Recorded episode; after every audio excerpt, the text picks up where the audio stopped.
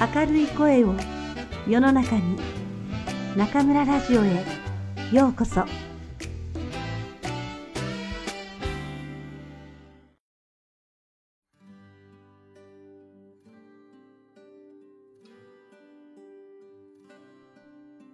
ラブレター岩井俊二。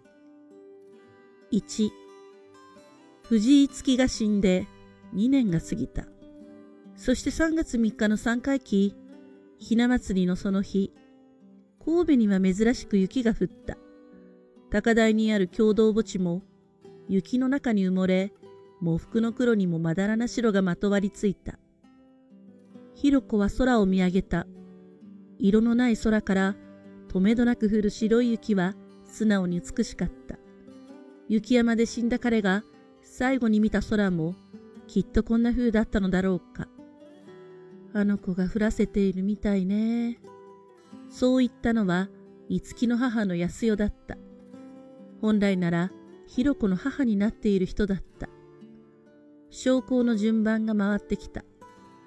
墓前で手を合わせ、改めて彼と向き合ったひろ子は、妙に穏やかな気持ちでいる自分に、我ながら驚いた。歳月というのは、こういうことなのか。そう思うと、ひろこはちょっと複雑な心境だった。白状な女でごめんね。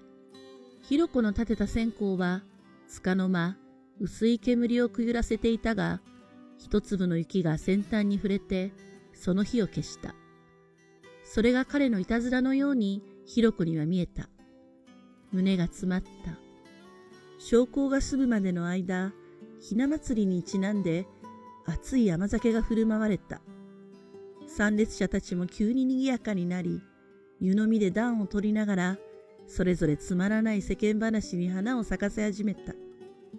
そのほとんどが五木の親族である。そして、五木について十分な記憶を持ち合わせていない連中でもあった。彼の墓を前にしていながら、彼の話題は皆無に近かった。無口でどちらかといえばとっつきにくい彼の人となりを思えば無理もないことなのだろう。彼らにすればその程度しか話題のない個人であった。わしは甘いのがダメなんや。辛いのはないんか？辛口の酒。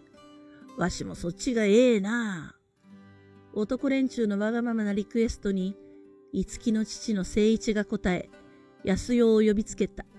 安代、お前あれ持ってこいや。菊正なんかあったやろ。今？どうせ後で好きなだけ飲めるじゃない。いいからいいから、くよくよ。不機嫌そうな顔をして、安代は菊正を取りに走った。こうして雪の中で早々と宴会が始まると、菊正一本では足りなくなり、次々に運ばれてくる一升瓶が雪の上に並んだ。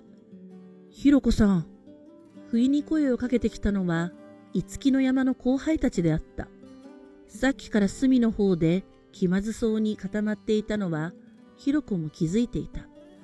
しかし、五木の本来の仲間、彼と一緒に山に登り、彼を置き去りにして下山した肝心のパーティーのメンバーたちの姿は見えなかった。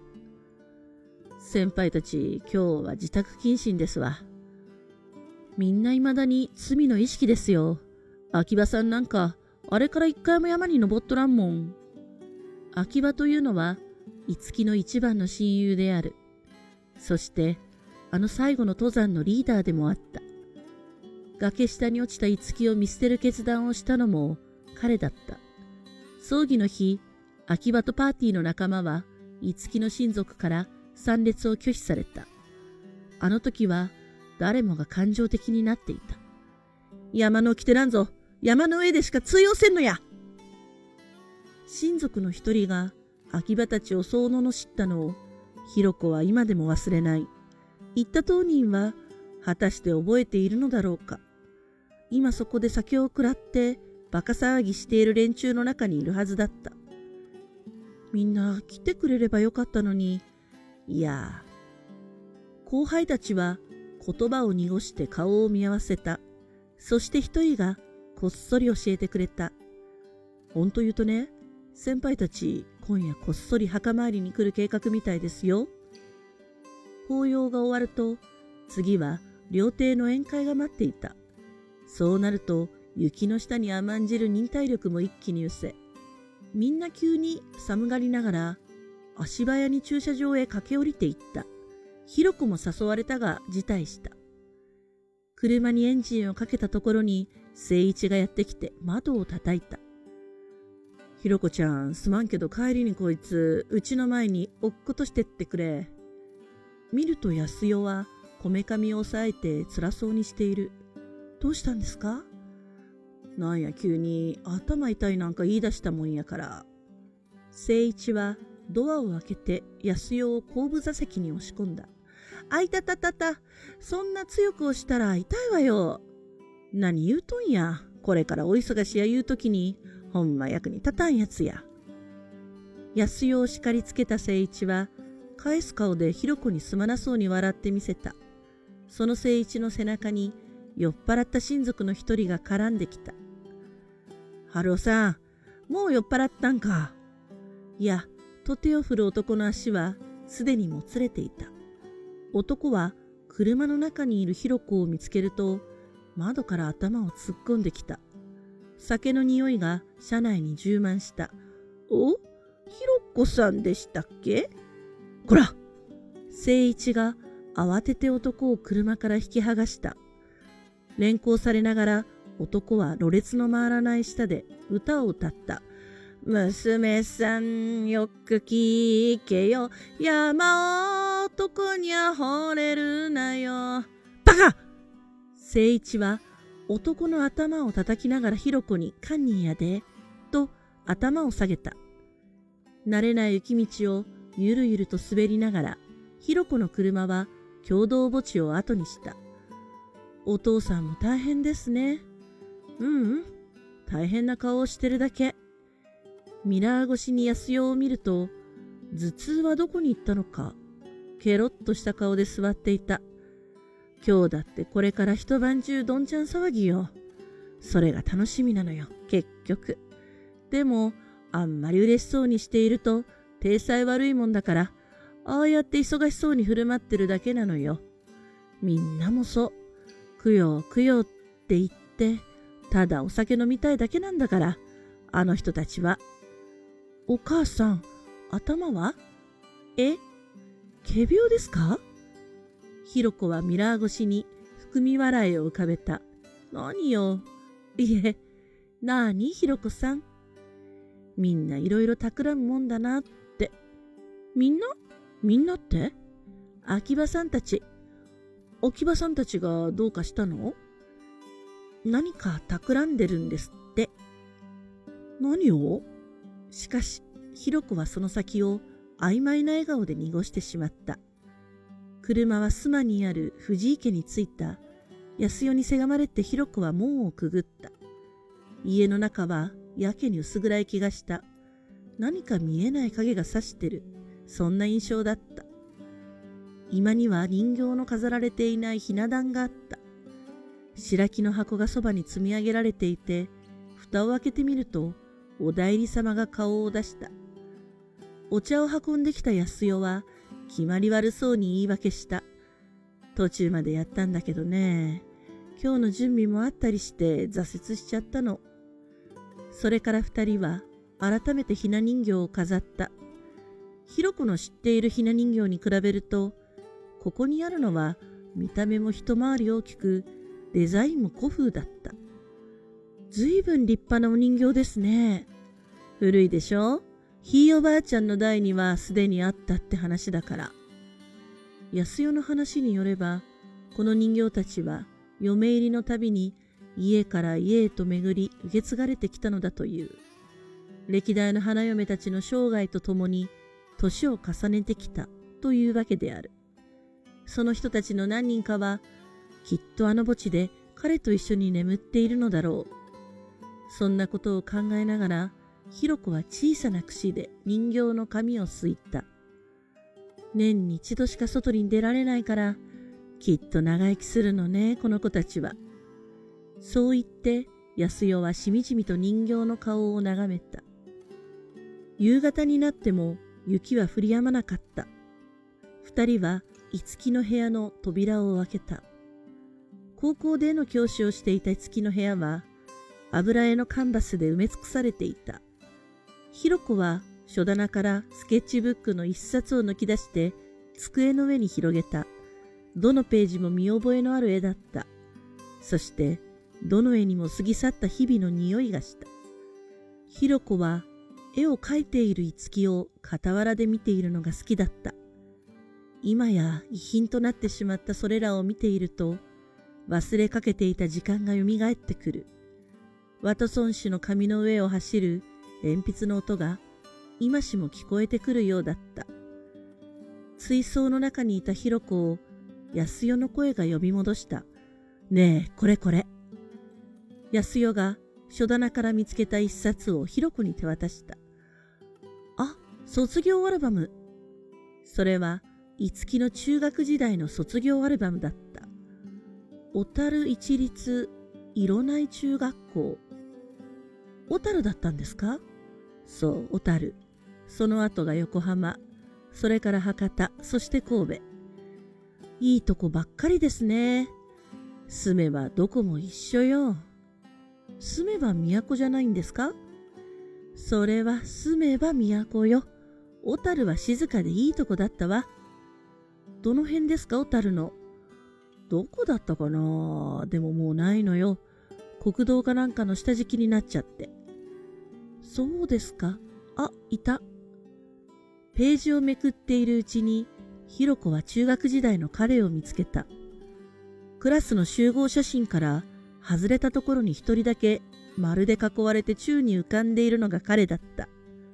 その風貌は、ひろこの知る彼と少しも変わっていなかった。転校しちゃったのよ、卒業前に。でも、全然変わらないですね。そう？安代がアルバムを覗き込んだ。なんか今になってみると不吉な写真ね。それから二人は集合写真の中学生たちの顔を追いかけて遊んだ。安代は学生服の少年たち相手にいい年して、この子かわいい、好みだわ、などと言って、ひろこを笑わせた。初恋の相手なんかもいたりして、安代はそう言いながら女子の顔を指で折った。そして一人の女子を指した。あら、この子、ひろこさんに似てない？え？ひょっとして初恋の相手？この子ですか？初恋の人の面影追いかけるって言うでしょ？男の人って。そうなんですか？そうよ。ひろこはアルバムに顔を近づけて目を凝らしたが、どこが似ているのかよくわからなかった。ひろこは他にも写真がないかとページをめくった。いつきさん、クラブは何だったんですか？陸上部。ひろこは陸上部の写真を探した。あったあった。それは短距離走の写真だった。いつきがつまずいて転びかけた瞬間にシャッターが切られていた。ちょっと情けない写真だった。決定的瞬間ってやつですね。写真の下にコメントが入っていて、藤井のラストランと書いてあった。本人には気の毒だが、ひろこはおかしくて思わずくすっと笑った。キッチンからお湯の沸く音がして安代が立ち上がった。ケーキ食べる？あ、いえ、小虫の輪の。あ、じゃあ。安代が部屋を出て行っても、ひろこはアルバムに釘付けになったままだった。どこに写っているかもわからない彼を1ページ1ページ丹念に探した。最後のページの名簿ですら見逃さなかった。ひろこは彼の名前を指で折った。藤井月、藤井月。そして指先がその名前を捉えたとき、ひろこの中で奇妙な企みがひらめいた。ひろこは彼の机からペンを拝借し、手のひらにかざしたが、ふと思い直して袖をまくり上げると、白い腕の上にその住所を書き写した。小樽市銭箱2丁目24番地。ケーキと紅茶を抱えて安代が入ってきた時には、ひろこの白い左腕はすでにカーディガンの下に隠れていた。何企んでるの？安代の一声に、ひろ子はドキリとした。は？秋葉さんたち何か企んでるんでしょえ、ああ、今夜野襲をかけるんですって。野襲？夜こっそりお墓参りするんですって。へえ、そう。安代は驚きながらも、どこか嬉しそうだった。それじゃああの子も今夜は眠れないわね。その夜、秋葉たちがおそらく自分の企みを観光している頃、ひろ子は五木に宛てて手紙を書いた。宛先は例の左腕の住所であった。もし安代の言う通り、国道の下敷きになっているのだとしたら、決して届かないはずである。どこにも届くはずのない手紙。どこにも届かないから意味があった。この世にはいない彼に宛てて書いた手紙なのだから。背景、藤井月様。お元気ですか？私は元気です。渡辺博子。手紙の文面はこれだけだった。